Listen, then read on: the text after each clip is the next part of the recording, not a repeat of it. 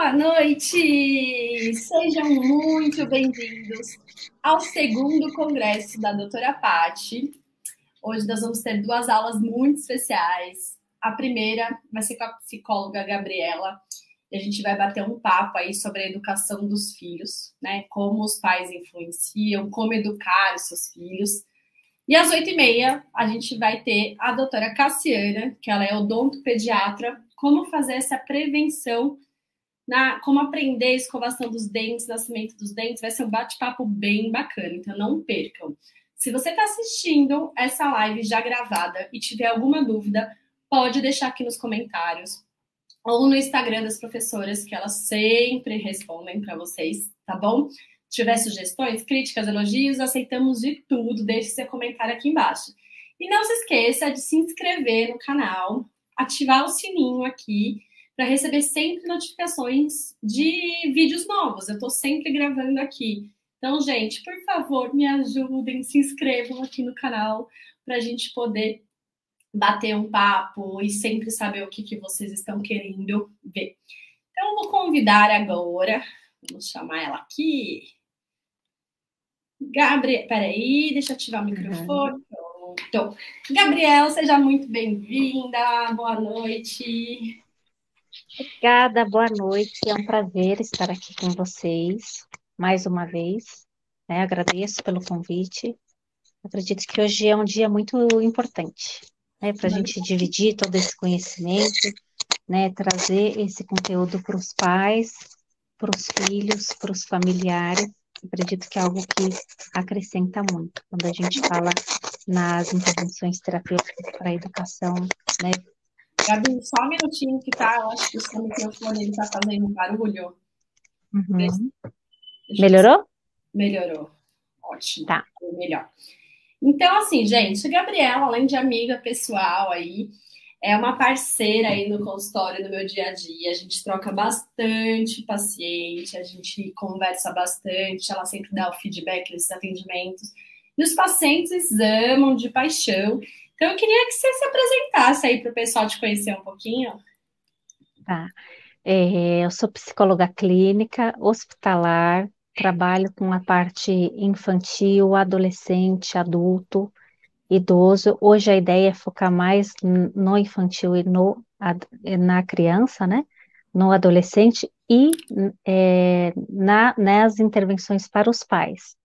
É, já estou na área há muito tempo, gosto muito do que eu faço, né? Eu acredito que cada paciente é único, né? Vocês vão perceber aqui, a, a ideia é trazer justamente isso para vocês. É, cada paciente é único, cada paciente tem uma demanda específica. Às vezes, aquela, aquele mesmo paciente apresenta o mesmo problema de outro, mas a gente tem que realizar intervenções totalmente diferentes, validando a história de vida da criança, quem são os pais, a dinâmica dela, né, entendendo que nós não somos robôs. E é essa a ideia hoje. Exatamente. Então, conta um pouquinho para mim aí da história, como que é trabalhar com isso. Conta aí um pouquinho para gente.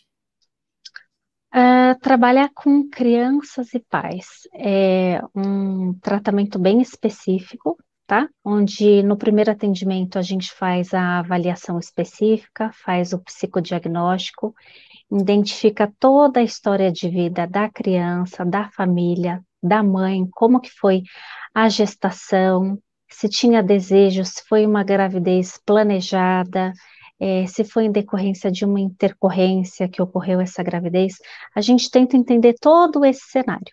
E através é, dos atendimentos, a gente realiza várias intervenções, identificando onde estão é, os conflitos, as demandas, é, para que essa família seja beneficiada. Então, quando a criança chega no consultório, é, muitas vezes não necessariamente é a criança que tem que fazer o atendimento, mas sim os pais. A maioria. É, né? a maioria das vezes, né? Até os casos que a gente é, comenta, que você me passa, é, de que a gente discute diariamente, a gente percebe é, o quanto os pais hoje em dia têm dificuldade de falar não para os filhos de estabelecer limites, é, de impor regras, de trabalhar a questão da disciplina. E aí é justamente nesse contexto todo que eu quero apresentar um pouquinho é, de como eram os pais na década de 50, 60, até nós chegarmos na fase atual. Legal. Pode falar, então, como que era? Antigamente sempre tinha, teve essa visão, os pais, eles se, se posicionam da mesma maneira que era, então a nossa geração, né, os nossos pais, nossos avós, sempre a criação foi a mesma, como que, fala um pouquinho sobre isso. Tá, vocês vão perceber que é totalmente diferente, né? A gente já percebe isso na dinâmica dos nossos avós com os nossos pais e o que nós temos hoje em dia. Na década de 50, qual que era o formato da família? né? O homem é o provedor da casa, a mulher cuida dos filhos, a mulher educa, a mulher direciona, gerencia a, aquele contexto. Anteriormente, é, esses pais, eles tinham é, como se fosse uma cartilha do que era ser mãe e pai. Ser mãe e pai, você precisa fazer isso, isso, isso, e tá tudo ok. O papel maior ficava muitas vezes para a escola. A escola, ela tinha que educar, orientar, direcionar, fazer as lições, trabalhos, trabalhar a moral, a ética, tudo isso na década de 50. Após essa fase, mudou, nós entramos na década de 60, e onde foram ocorrendo as grandes mudanças. Né? A escola já não tinha mais é, este papel. Esse papel, ele começou a ser direcionado para os pais. E aí eu te pergunto, né? Até onde esses pais estavam preparados para essa mudança? É porque uma coisa é você gerar o filho, colocar na escola, ensinar as coisas de casa e ter sempre um aparato de, de uma instituição para coordenar e direcionar. A partir do momento que isso se torna é, o foco principal dos pais da atualidade, das décadas de 60 à atual, começa a mudar o cenário, concorda? Então, antes a mulher que não trabalhava era uma ou outra que trabalhava. Hoje em dia já tem essa divisão, tanto o homem quanto a mulher, ambos trabalham, ambos dividem responsabilidades. Então, não fica só para uma pessoa. Os pais de antigamente, né, é, o pessoal pontua muito. Os pais olhavam para os filhos, os filhos já morriam de medo. Mas eu te pergunto, né? Será que era autoritarismo ou os filhos realmente respeitavam os pais como deveriam respeitar? Nós vamos ter os dois contextos, né? Então não tem um cenário perfeito e um cenário ruim. Nós vamos ter os dois. E hoje em dia, os pais têm medo é, de conversar com teu filho, de falar sim, de falar não, é, de pontuar o que não deve ser feito. Então, vamos imaginar hoje em dia a criança de dois aninhos de idade. A gente precisa entender que o mundo do bebê é um outro contexto e ela não tem as habilidades psíquicas que nós temos hoje em dia. Os pais, eles ficam extremamente angustiados. Vou dar alguns exemplos aqui. Criança está brincando com o papai e com a mamãe na salinha. Vamos recolher o brinquedo? Não, não quero. E aí a mamãe e o papai com medo, né, de como a criança vai enfrentar aquilo, como ela vai reagir frente ou não, eles acabam cedendo. E aí cede por quê, doutora Patrícia? Porque muitas vezes eles chegam em casa tarde, trabalho. Afinal de contas, eu já fiquei fora o dia inteiro. Quando eu fico, eu vou brigar, né? Eu vou brigar? Eu vou recusar um doce? Eu não vou dar aquela bolacha antes do almoço? Afinal de contas, eu já trabalho, né? Só que o que está acontecendo com isso? As crianças estão tendo um outro olhar frente aos pais. Então, aqueles pais da década de 60 que as crianças olhavam com temor, com respeito, com atenção e conseguia escutar, hoje nessa geração as crianças estão olhando para os pais, o meu pai provê tudo. Então, ele tem que me dar boa escola, ele tem que prover é, bons passeios. Eu escolho o restaurante que eu quero hoje, né? Criança de 6, 5, 6 anos, ele já tem esse poder. Eu escolho o tempo que eu fico no videogame.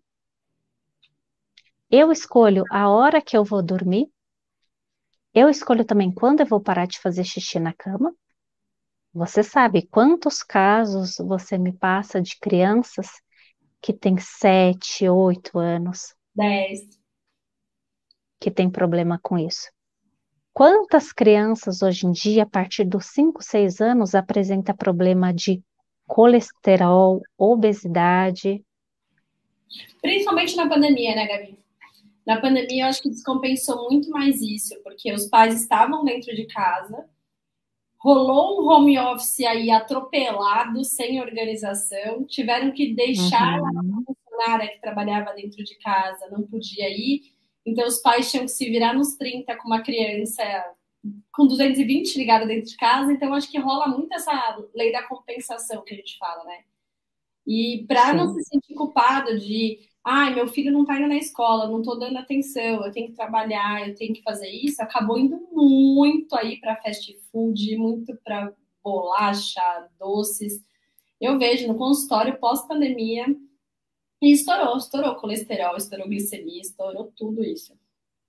Agora, as crianças têm o poder de decisão, né? Então vamos pensar numa criança dos 2 aos 12 anos de idade, né? Até mesmo adolescência que poder que ela tem para decidir o que, que é melhor para ela?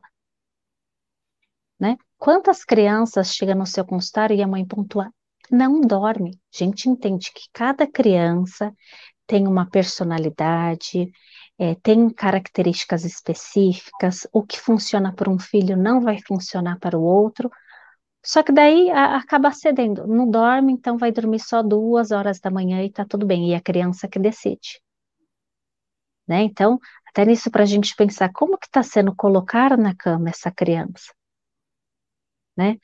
O, o, período da noite, como que ocorre essa dinâmica familiar? Será que tem ambientes é, externos que fazem com que essa criança fique mais agitada? Né? É, então, o que eu vejo muito hoje e o que você enxerga também no seu consultório, do que a gente conversa é, a criança é o problema. É um pouco injusto, não é?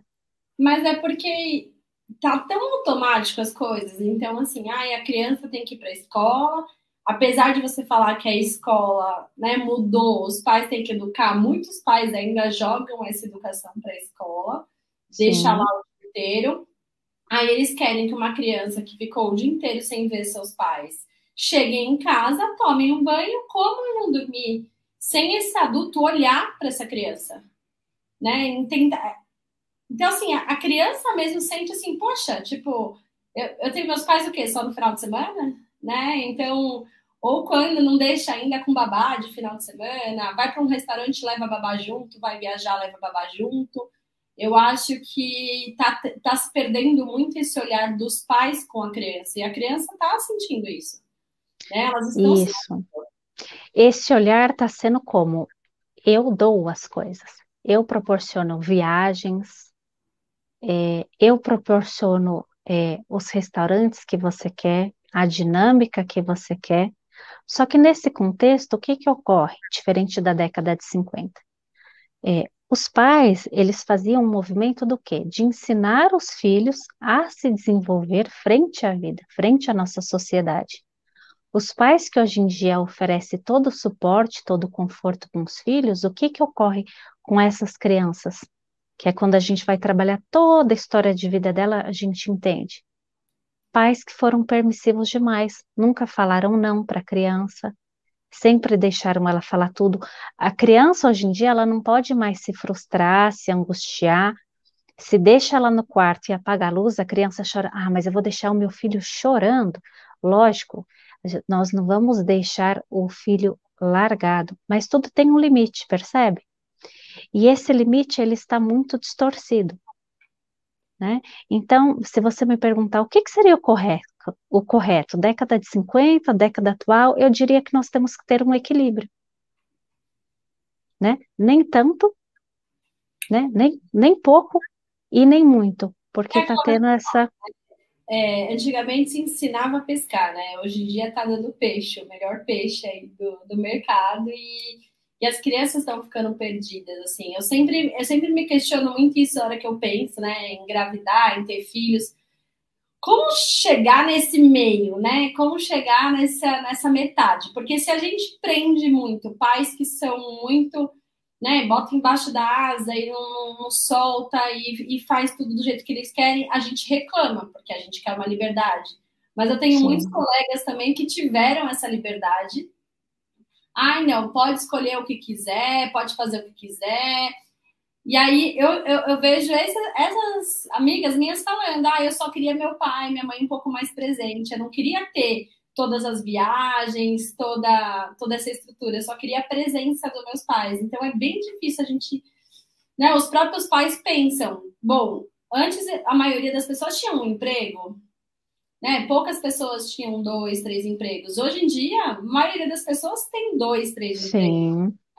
E aí, por quê? Porque elas querem proporcionar o melhor para os seus filhos, mas o que, que é esse melhor, né? É o bem material, é o bem financeiro, mas e a presença? Né? é o essa... cuidado, né? É o cuidado, carinho, atenção, o diálogo, né? A conversa. E aí, veja, nós temos dois paralelos, né? Anteriormente não se escutava a criança, não se validava é, o pensamento, o sentimento, as emoções, Hoje em dia já se valida muito isso. Só que daí é, é onde é, está ocorrendo uma, uma inversão, uma perda, é, porque os pais acham que conversar, dialogar e respeitar dá o direito da criança decidir. Criança não decide nada. A criança não tem que decidir. Então, isso aí é uma polêmica, né, Gabi? Eu vejo muito aí no, no consultório das mães falando que não, que a criança desde pequenininha já tem que decidir, já tem que falar. Eu vejo muita mãe, por exemplo, que não coloca né, o furo na orelha da, da, da menina, porque é ela que tem que escolher quando ela furo na orelha, tudo bem. Ai, é, meu filho que escolhe a roupa, criança com um ano e pouco, dois anos escolhendo a roupa. Eu acho que, assim, tá vindo uma geração muito de, ai, meu filho decide tudo, meu filho faz tudo, mas realmente não tá colocando esse limite.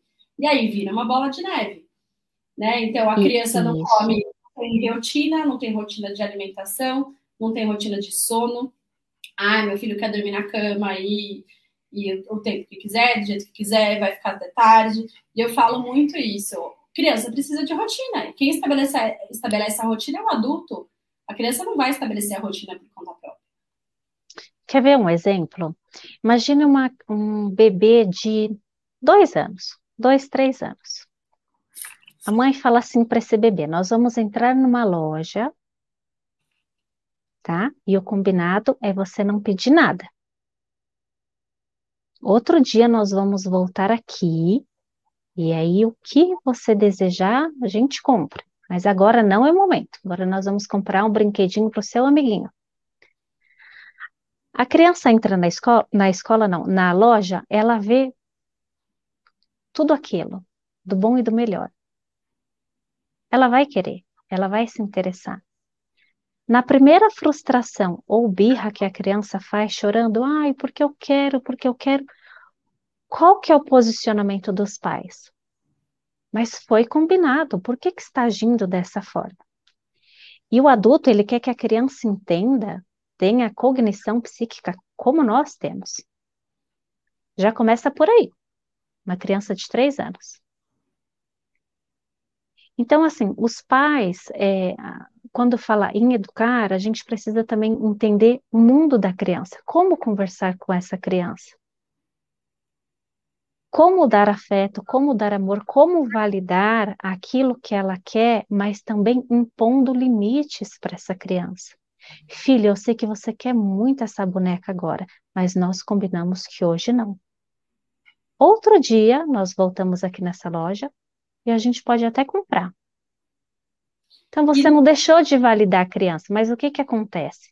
Ah, então compra, porque afinal de contas eu não quero ver meu filho chorar e ele não tem jeito. É, Percebe a diferença?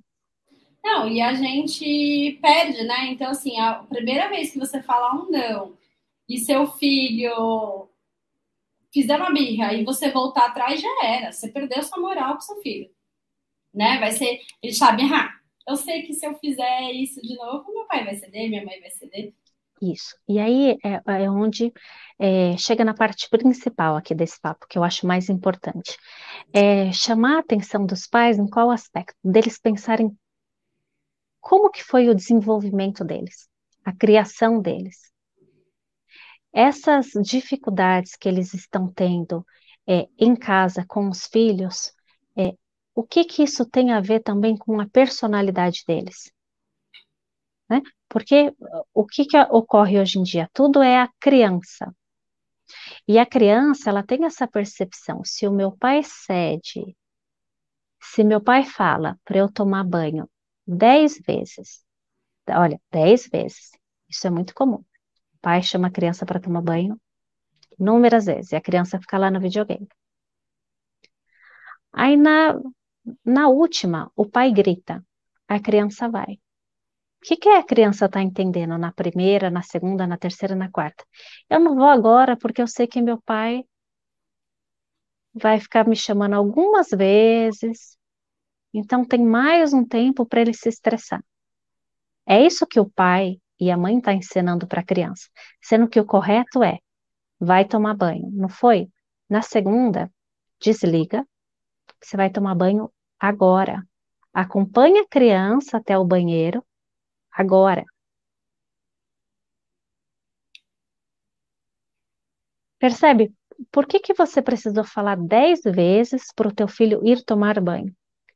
E se você faz essa intervenção com o filho uma, duas, três vezes, na quinta ele já entende que é na segunda ele tem que levantar e tomar banho. E ele vai levantar sempre na segunda, ele não vai levantar na primeira. Sim. Mas percebe a diferença do pai que fala dez vezes, explode, grita, briga com a criança, do que estipulou aquele limite? E aí é quando a gente fala da permissividade, né? É, eu tenho que dar um limite para a criança, só que esse limite tem que estar bom para o adulto também, para a mãe e para o pai. Né? O adolescente, novamente. Ah, quero ir para casa de X fulano. Ah, mas só vem buscar meia-noite. Mas Pera lá, às vezes é melhor para a mãe e para o pai 8 horas da noite, às 20 horas. E tudo isso está ocorrendo porque os pais estão com medo, hoje em dia, de desenvolver um diálogo, uma educação eficaz com seus filhos. E essa é esse cuidado, essa educação é através do amor, do carinho, da dedicação, mas também através do não. Do não vou tolerar, não vou aceitar. Falando no não, como que é a fase do não? Né? Aquela fase que a criança descobre o não e ela fala não para tudo, e os pais acham que realmente o não é porque ela não quer. E eu falo, não, ela acabou de aprender essa palavra, então ela vai falar não para tudo. Então, o que eu sempre oriento é, sempre explique o não.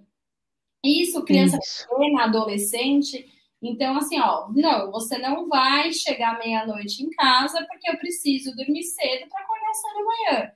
Não, não vai subir na escada, porque se você subir na escada, você vai cair, você vai se machucar. Não vai comprar hoje o presente porque não tenho dinheiro para comprar presente hoje, senão vai deixar de comer. Então, sempre explicar o motivo do não, porque quando começa essa, essa onda do não, a gente, um bebezinho, ele vai engatinhar, a gente fala, não. Ele vai fazer isso aqui, a gente fala, não, não pode, não pode, mas a gente não explica o porquê não pode. Mas o que que eles fazem, o bebê? O pai fala não, a criança dá risada, o bebê. Porque acha Agora, é um bebê. Isso, quando o pai fala não, quando a gente está falando de crianças, né, dos dois aos cinco, seis anos, um ano, de um a seis, o que, que a gente precisa ter em mente?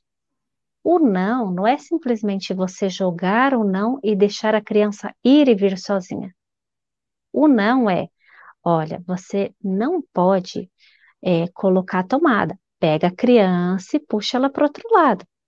Agora, achar que você vai falar não para uma criança de dois anos que está ali na tomada e ela vai sair da tomada sozinha, então você acompanha o teu filho.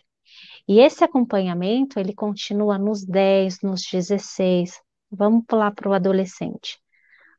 A mãe fala assim: a partir de hoje você vai arrumar a tua cama para criança de 12 anos. a criança arruma.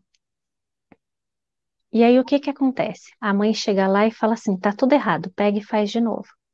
O que que a criança, o que que a mãe, através do comportamento dela, está pontuando para a criança? Tudo que você está fazendo está errado. O que que a criança entende? Não vou mais fazer. Agora, olha a diferença. É, arruma a tua cama. Todo dia pela manhã você vai arrumar a tua cama. A criança arruma. Filho, parabéns, está muito bom, mas ó, tenta puxar mais um pouquinho aqui, outro pouquinho ali. E esse ensinamento, ele é a longo prazo. O que que a gente aprende hoje em dia de imediato que já coloca em prática perfeitamente? Vamos pensar no próprio atendimento terapêutico, no seu atendimento como pediatra. Nós chegamos aqui do nada para a gente falar assim, fazer o atendimento. Nós estudamos, fomos treinadas, fomos direcionadas, aprendemos as técnicas. Com a criança é a mesma coisa. Então, não é simplesmente vai dormir tal horário e a criança vai dormir agora. Né? Então, ser mãe e pai é, é, é preciso né, muita consciência, né, muito entendimento do porquê você quer ser mãe e pai. Porque isso, é uma construção diária. Não é em um dia assim seu filho vai obedecer. É, aí eu já começando a refletir. O que, que está refletindo? Olha terapia ao vivo aí, galera. Não, é realmente isso, é muito, é muito difícil, né, a gente começar a se questionar. Então, vale até esse gancho que eu tô falando, gente, para recomendar a terapia aí na, na gestação, né? Ou pré-concepção, né, Gabi? Então, porque a gente não está preparado, né? Não é só nascer uma criança, botar para mamar, dar banho e limpar xixi e cocô. A gente tem que preparar para isso tudo. É muito difícil educar hoje em dia. Hoje em dia não, né? Sempre foi. Mas eu acho que essas gerações que estão vindo estão cada vez mais difíceis. A gente quer mudar a, a nossa educação, né? Então, tudo que a gente nossos pais fizeram com a gente, a gente não gosta, a gente quer fazer com os filhos. Só que a gente vai errar muito também. Né? Não, não é fácil educar. Então, eu acho que quando você tem um acompanhamento aí, por isso que eu super recomendo, gente, para vocês fazerem. Bom, eu acho que todo mundo deveria fazer terapia. Tipo, que nem a gente vai no médico, faz o check-up, vai no dentista, a gente tem que ter terapia, porque isso eu recomendo para todo mundo, no consultório, para mães, no meu dia a dia porque eu acho que a gente precisa ter esses momentos de, de reflexão e orientação. E educar não é fácil, porque é isso. Muita gente acha que é jogar pro jogar pro outro, né? Jogar para para babá que tá cuidando em casa. Ai, meu filho é mal educado porque fica com a babá. Ai, meu filho faz isso porque fica com a avó. Ah, meu filho come tudo errado porque fica com os avós. Tá, mas quem teve, né? Quem escolheu ser mãe, quem escolheu ser, pai, quem está responsável? Tudo bem serem os avós, desde que os avós que sejam responsáveis por essa criança. É, às vezes a criança só quer um olhar, ela só quer chamar atenção. E a gente vê muitos casos aí de crianças mais velhas, né, Gabi, aí aborrecentes, aborrecentes, adolescentes, uhum que eles querem só uma atenção, eles querem só um acolhimento do, dos pais, só querem que os pais sentem, eles não querem brinquedos caros, não querem saírem para comer, eles querem que o pai sente lá do lado e jogue um videogame, ou que jogue aí um banco imobiliário, que jogue alguma coisa, que tenha essa, essa presença. É, deixa eu só colocar aqui a Cassiana, muito importante esse acompanhamento da terapeuta, com certeza, isso em todas as fases da vida, eu acho que para a mulher, na hora que ela quer, decide ser mãe, ela preparar, porque não é só o corpo dela que vai se preparar durante nove meses, é a cabeça. Né? Se quiser até entrar um pouquinho mais nesse mérito também aí da, uhum. da concepção. Mas no pós-parto é muito hormônio, muita, muita coisa acontecendo aí ao mesmo tempo, né? É você aprender a cuidar de uma pessoa em nove meses. Agora, será que em nove meses a gente desenvolve tudo isso? Os nove meses é um preparo com o corpo, é o período de aceitação, de adaptação, a questão hormonal que muda muito, né? Muda a dinâmica familiar, as rotinas, os contextos.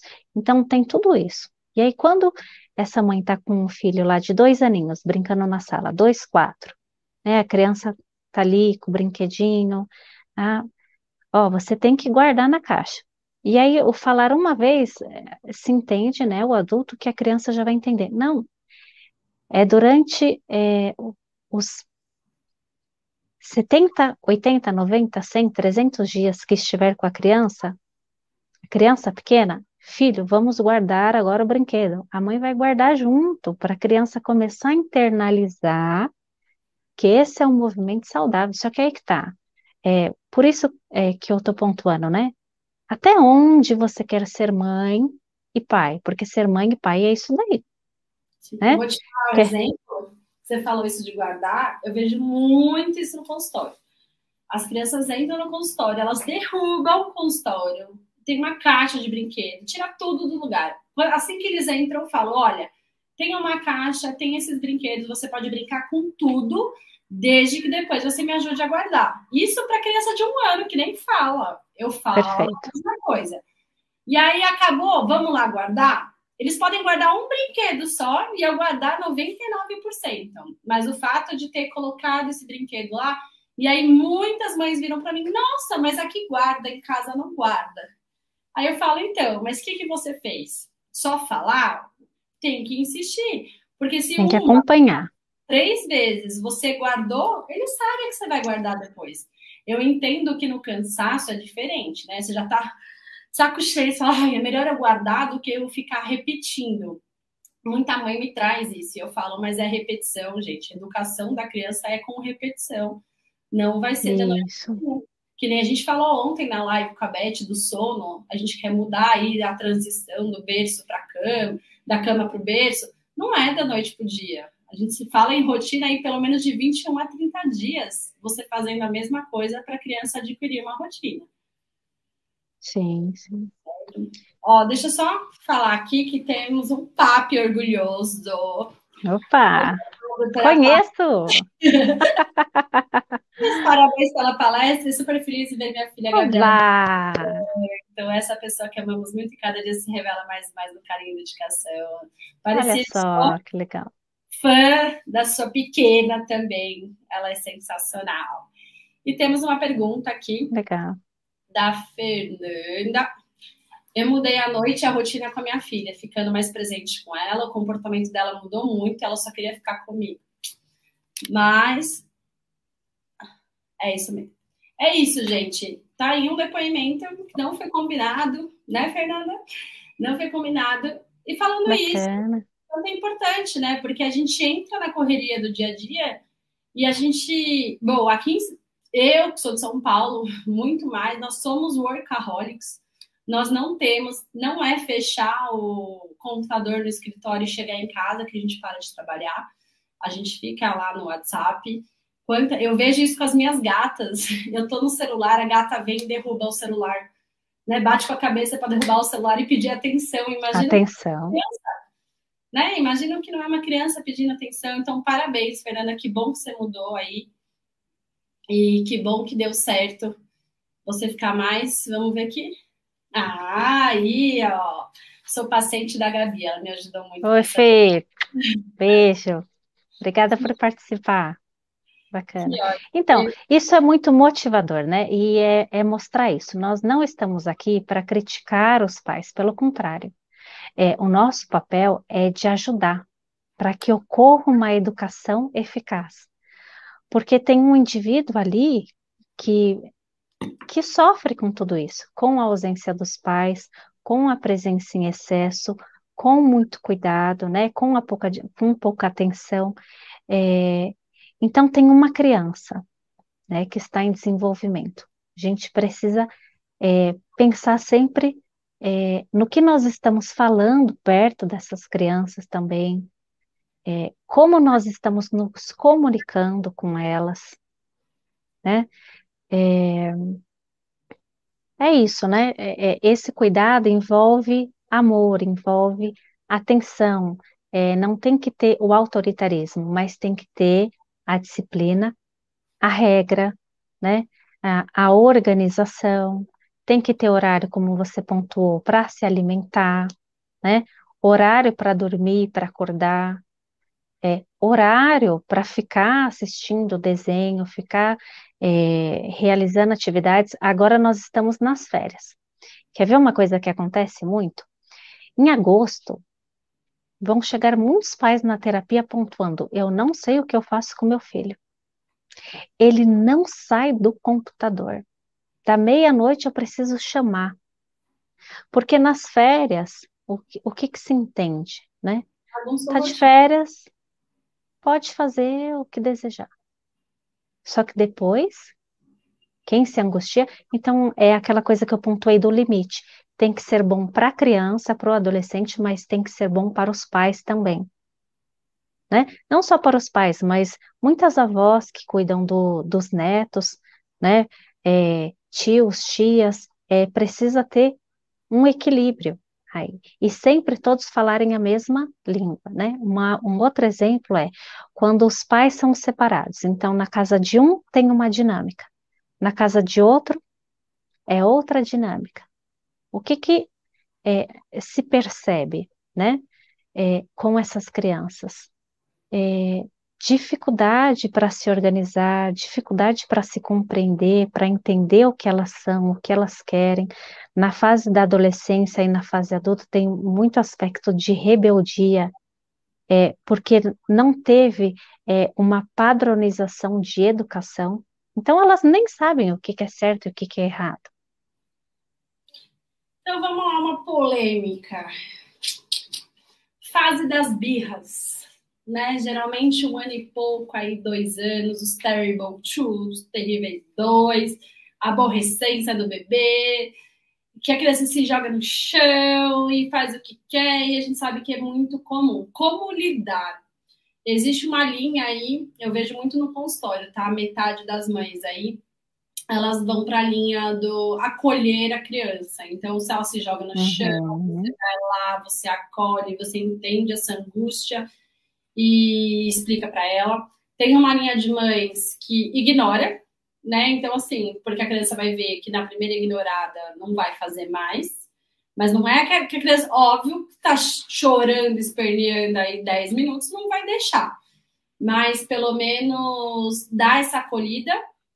E existe a linha aí que briga e quer bater de frente. E geralmente alguns pais fazem isso e querem uhum. mostrar para a criança quem que manda, né? Então a criança tá lá fazendo birra e o pai tá lá mostrando que ela tem que aprender que não adianta fazer birra.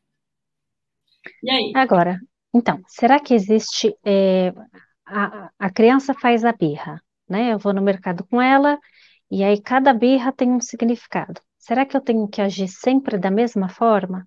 Então é muito importante isso de você entender o contexto, conversar com a criança e acolher.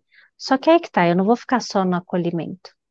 Então, o correto e saudável é o acolhimento, o direcionamento e o limite. Né? Então, quando pontua, parece até que a mãe e o pai, eles né, não estão nem aí com a criança. A criança está lá chorando no mercado, fazendo o maior escândalo, e a mãe sai andando.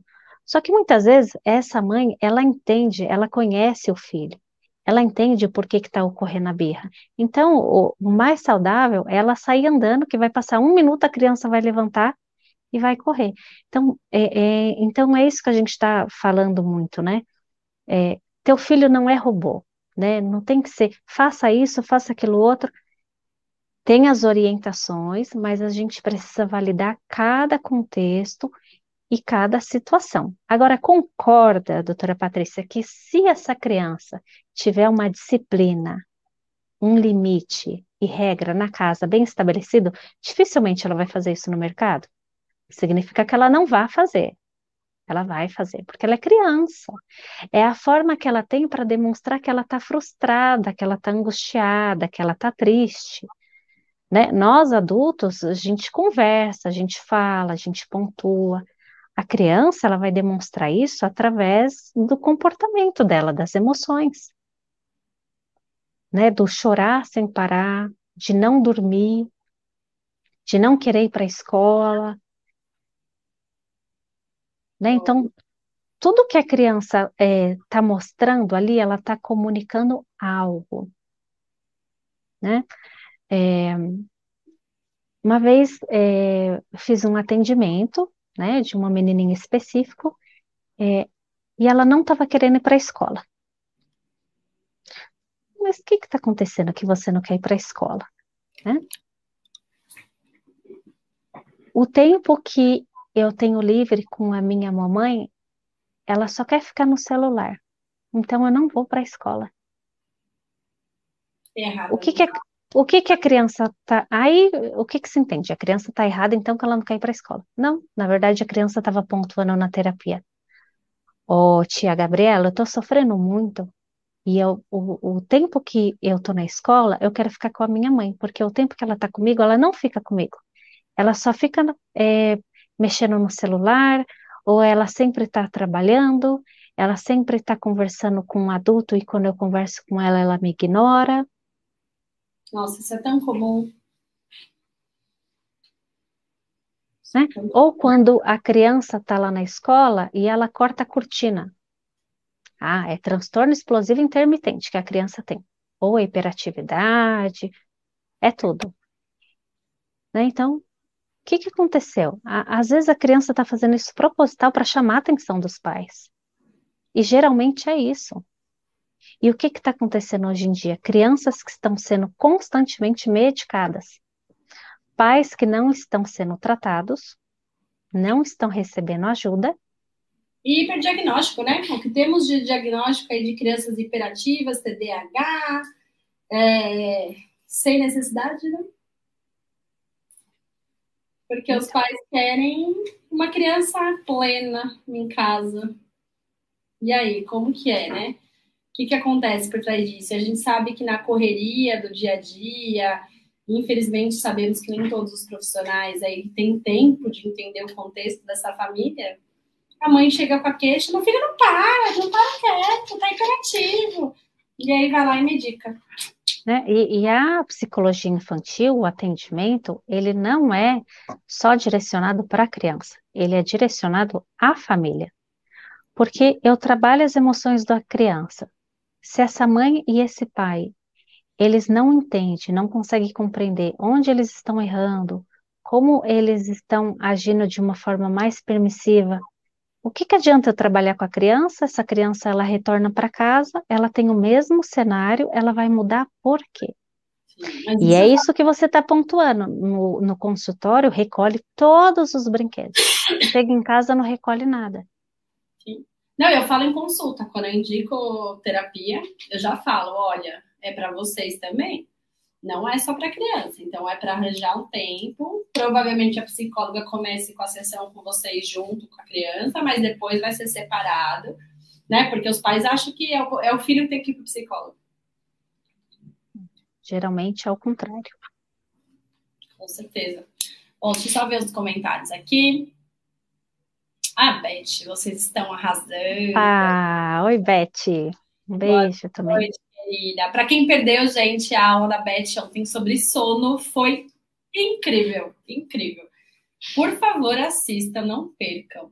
Concordo com você, todos deveriam ter oportunidade de fazer terapia, derrubaria todos os tabus, com certeza. E os pais só procuram quando já tem uma questão para ser resolvida. Exatamente. A gente tem que lutar muito aí pela terapia preventiva, né, Gabi? Não é para procurar psicólogo só quando tem um problema, mas na prevenção aí de conseguir ajudar, orientar e lidar com coisas que a gente nem sabia que estavam incomodando, vai, vamos dizer assim. E a Luzia Medeiros, queridas, muito bom, precisamos de orientações assim. Um beijão. Gente, deixem mais perguntas aqui, a gente está batendo um papo super gostoso. Mas se alguém quiser fazer qualquer tipo de pergunta aí para Gabriela, pode mandar que ela responde. Se tá com vergonha de fazer agora ou tá assistindo essa live gravada, pode, pode deixar aí. Depois a gente responde no Instagram aqui. Então vamos lá. Graziela. Muito aprendizado, maravilhoso. Agradeço por essa partilha. Que bom. E a Jéssica, muito bom. Vejo muito esses comportamentos na minha clínica e alguns pais ignoram e deixam a criança fazer o que quer e não intervém quando seria necessário. Estou adorando as orientações. Que legal. Que bacana. Jéssica Garazella, muito obrigada. Sejam bem-vindas. Muito bom. E, e o adolescente, hein? A gente falou muito aí, você falou muito na questão do quando que a criança pode escolher, né? Quando ela tem essa autonomia para escolher o que ela quer, onde ela quer ir, o que ela quer vestir. Como na, na a, a, linha da psicologia aí fala dessa. Qual que é mais ou menos a faixa etária? Porque a gente está muito muito perdido com isso, né? Antes, ah, até os 18 anos ninguém decide nada. Aí depois começou, não, adolescente já tem, já sabe o que quer, já pode decidir. E isso está então, cada vez uhum. mais pouco, né? Pela teoria, você vai ter aquele número específico, né? Dos 12 aos 17, a infância, do 0 aos 6. Mas aí que tá. É, quantos jovens hoje em dia de 20 anos se comportam como adolescentes? Né? Então, é, essa coisa da faixa etária, eu iria além, né? O adolescente, o rebelde, ele é uma extensão da infância. E aí, muitas vezes, essa criança, esse adolescente, ele nunca chega na fase do ser adulto. Chega na idade, mas psiquicamente não. Por quê? Porque não foi trabalhado as regras, as disciplinas, os limites, os nãos. É, desde pequenininho, essa criança, o adolescente nunca pôde se frustrar. Só que daí a primeira frustração que tem fora, na rua, adoece. E aí, por que que hoje em dia se fala muito é, do suicídio na adolescência? Porque ali é, é uma fase, né, onde lá no início eles deveriam ter um equilíbrio, um controle, um limite já não teve isso muito bem estabelecido. Na adolescência, o que, que se entende? Sou maior agora, eu coordeno, eu direciono. Esse adolescente, ele já tem autonomia. Ele já sabe o que ele gosta, o que ele não gosta. O que ele quer, o que ele espera. Só que concorda que ele ainda é uma criança? É, então, assim, o adolescente, ele vai ficar até tarde no computador, só que se tiver regra na casa, vai ter um limite. Né? É, então, tem a fase da infância, adolescência, fase adulta, né, terceira idade, tudo está relacionado a como os pais estão dispostos a trabalhar e investir fortemente na educação dos seus filhos para que eles consigam desenvolver é, um psiquismo saudável, né, habilidades emocionais para lidar bem na fase da adolescência, na fase adulta. É, então, isso é, vai muito também de, é, de pessoa para pessoa. Tem adolescente que não dá problema nenhum, outros já trazem inúmeros problemas. Né? Agora, e aqueles pais que sempre é, batalharam na educação, na orientação, e mesmo assim esse adolescente ele apresenta o problema. Ele tem uma personalidade. Só que a mãe e o pai que está atento ali no bebezinho desde a concepção já vai entender a personalidade dessa criança. Já vai entender como ela se desenvolve e automaticamente já vai entender também como que tem que lidar com aquela criança. Por isso que eu estou pontuando, nem sempre o que você fez com um filho vai ter que ser com o outro. Você dá a mesma, é, a mesma coisa para os dois. Sim. São pessoas Não, totalmente diferentes. Eu tenho dois irmãos e nós somos totalmente diferentes. E a criação é a mesma, né? Cada um com seu conflito, com, com as suas angústias, com seus medos né? Mas quando isso é trabalhado bem na infância, tudo começa na infância. Né? A gente pode falar fase adulta, fase da adolescência, mas tudo começa ali na gestação.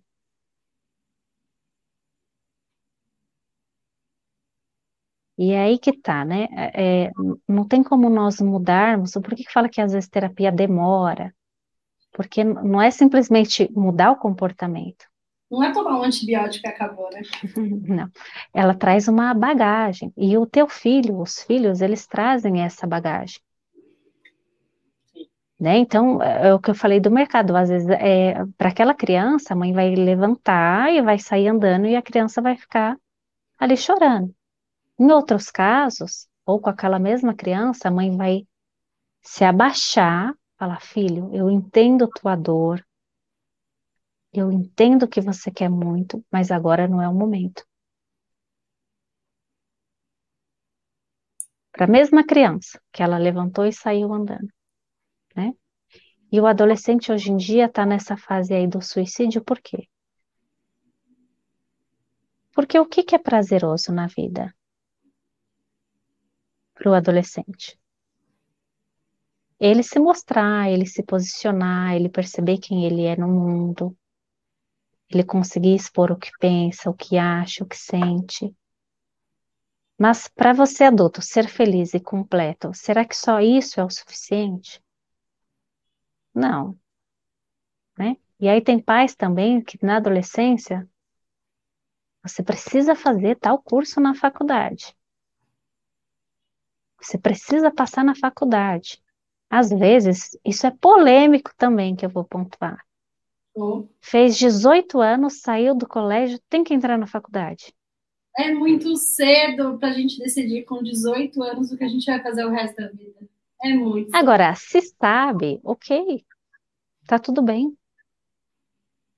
Então, é, o adolescente traz muito essa queixa também. O que, o que, que eu quero ser? O que, que eu vou ser? Tem essa cobrança dos meus pais. E a cobrança é tão intensa que muitas vezes a gente acaba perdendo de alguma forma essas crianças, né, para as drogas, bebida. Ou perde tempo também, né? Quantas pessoas não começam a fazer uma faculdade e param? No, vai no primeiro, segundo ano e fala, não, é isso que eu quero. Aí chega para o adolescente e pontua, né? Ah, você é um rebelde, você não valoriza o que seu pai é, é, proporciona, o que sua mãe te dá. Aí que tá. É, eu acho que essa é a grande questão.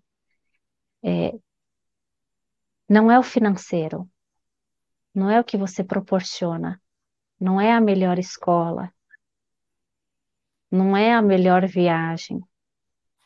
É como você está passando o tempo de qualidade com teu filho. Se você passa tempo de qualidade com eles, tá tudo certo. É, eu diria que essa é a fórmula mágica. Tempo de qualidade, tempo de atenção, um carinho. Eu falo, eu falo muito isso do meu pai, né? Eu tenho orgulho do meu pai, porque meu pai, com três filhos, dava plantão e fazia tudo, e passava visita de sábado, passava visita de domingo, mas ele nunca perdeu uma apresentação de balé minha, nunca perdeu uma competição de natação. Então, eu ia passar visita às 5 horas da manhã, chegava, né, via as nossas apresentações, voltava para o hospital. Então é isso, é o tempo de qualidade. Você não precisa estar com o seu filho aí o dia inteiro. Mas o, o tempo que você está com ele, final de semana eu ia para o parque com meu pai. E às vezes eu ficava dias sem ver, porque ele ia trabalhar muito cedo e voltava muito tarde. Mas e quando a criança é. Quando a criança não tem isso, o que, que ela quer com 18 anos? Eu quero ganhar X carro já vai totalmente para o material. Sim. Ao invés de quero fazer uma viagem com meu pai, quero ficar junto com meu pai, com minha mãe. Sim. Não, isso até hoje, né? Mas a gente tem que estar sempre viajando junto, tá sempre fazendo a questão de estar nesses momentos aí, justamente para para poder valorizar, né? Então, às vezes a gente se vê pouco, não moro mais com eles, mas o pouco a gente se vê é demais. Ó, tem um comentário aqui. A Beth, quando uma gravidez não foi desejada, mas quando o bebê nasce, tudo muda. Como mudar a culpa desta mãe? O bebê pode ter alguma memória sobre sentimento de recusa? Nossa! Sim. Essa foi para finalizar a live. Sim, sim, sim. Então vamos lá. Quando a gravidez não foi desejada, né? Como mudar a culpa desta mãe? Primeiro, é trabalhar a mãe. A mãe já na gestação, a mãe com o filho, né? Entender por que essa mãe carrega essa culpa. E aí, através da dinâmica do desenvolvimento entre mãe e filho, a gente trabalha essa recusa. Né? Só que é, isso é uma resposta que eu posso dar pronta agora? Não. Cada caso é um caso, é uma intervenção específica, é um direcionamento, mas sim, tem que ser trabalhado. Né? Aí ponto aqui, o bebê pode ter alguma memória sobre esse sentimento de recusa? Pode sim. E aí nós vamos trabalhar, nós vamos entender, porque na verdade não é que ele, a criança ela vai ter a memória ali no feto, mas ela vai ter memória dos primeiros anos de vida de como essa mãe estava se desenvolvendo com essa criança, percebe? Então, uma coisa leva a outra. Consegui é... ser clara? Consegui pontuar? Deu para entender, Beth? Ela explicou? É, gente, tem que trabalhar isso, tem que trabalhar na mãe, tem que trabalhar na, na criança, mas eu acho que, assim, a primeira coisa é a mãe não se culpar, né? Então, assim, óbvio que no começo a gente tem essa sensação do, ai, não era o que eu queria. Eu falo muito isso para parto, né? Então, mãe que queria parto normal e teve parto cesárea, que queria amamentar e não conseguiu, ou que engravidou, né, e se, acabou separando, eu falo assim, é normal você sentir essa recusa, né? Você olhar para aquela criança e falar, não era o que eu queria, não era no momento que eu queria, não era como eu queria. Mas você se perdoar também, eu acho que é muito importante isso, né, Gabi? Você trabalhar com isso, porque você você sente isso, tá tudo bem. Você tem que saber lidar com isso. Então, você reconhecer que não tá legal e procurar uma ajuda, é, você não vai ter esse problema. Então, eu acho que o primeiro passo é isso, é procurar ajuda. Se você viu que você está sentindo isso, é a mesma coisa aí, a gente faz uma outra aula aí sobre depressão pós-parto, sobre uhum. tudo isso. Né? Que as mulheres se sentem culpadas, porque elas acabaram de parir, elas olham para uma criança e falam assim, ai, não era o que eu queria, né? Ou, ai meu Deus, eu não aguento mais essa criança, eu vou jogar ela pela janela. Eu falo, tudo bem você sentir isso. É normal, é culpa dos hormônios, não é culpa sua. Né? Então, se perdoe por você sentir isso. Mas se isso começar a ficar recorrente, tem que ser trabalhado. Então, eu acho que vale sim é, esse trabalho, acho que deu para entender aí, né, Beth? Sim. O, os pais têm medo de verbalizar, né? Está difícil, estou cansado, é, está é, difícil de criar dessa forma. Eles mesmos não se permitem é, falar isso, o quanto é difícil criar, o quanto é difícil cuidar, o quanto é difícil acompanhar toda noite ali quando está ensinando a criança a dormir sozinha, é, tirar a mamadeira, né? É, e aí ele coisas aí que a gente percebe, né? Que os pais têm que ser mais maleáveis com eles mesmos é, e estarem abertos para se conhecer mais, né? Porque se eles se conhecerem mais, né? O desenvolvimento ali com a criança, é, o vínculo, né? Toda a trajetória da história de vida deles vai se tornar muito mais significativa. Muito bom, gente. Obrigada. Gente, vamos ter que encerrar, que a Cassiana já está aguardando para entrar na sala. Gabi, eu queria te agradecer mais uma vez pelo convite, por dedicar o seu tempo, que eu sei que é bem concorrido, graças a Deus. Sim. Gente, para quem está assistindo essa live gravada e ficou com alguma dúvida, pode deixar aqui nos comentários do YouTube. Pode adicionar aí. Então, para quem está seguindo aqui, já corre lá no Instagram e adiciona a Gabi, arroba PSI, Gabriela Medeiros, tá? Super disponível, sempre responde os inbox, tem vários conteúdos muito sim, legais. Quer finalizar com alguma coisa? Fique à vontade. Eu queria agradecer mais uma vez a oportunidade, pontuar para os pais que não existe estou errando. Nós temos que é, colocar em mente o quê? Preciso evoluir, preciso desenvolver, preciso melhorar as minhas habilidades. Tá?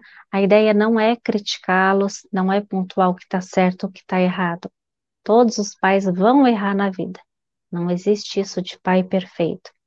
Mas é através desses erros e da conscientização que pode existir sim uma educação mais eficaz para os filhos que eles tenham essa compreensão, né? Para que mude. E procure terapia sim, que faz muita diferença. Para o pessoal te Obrigada.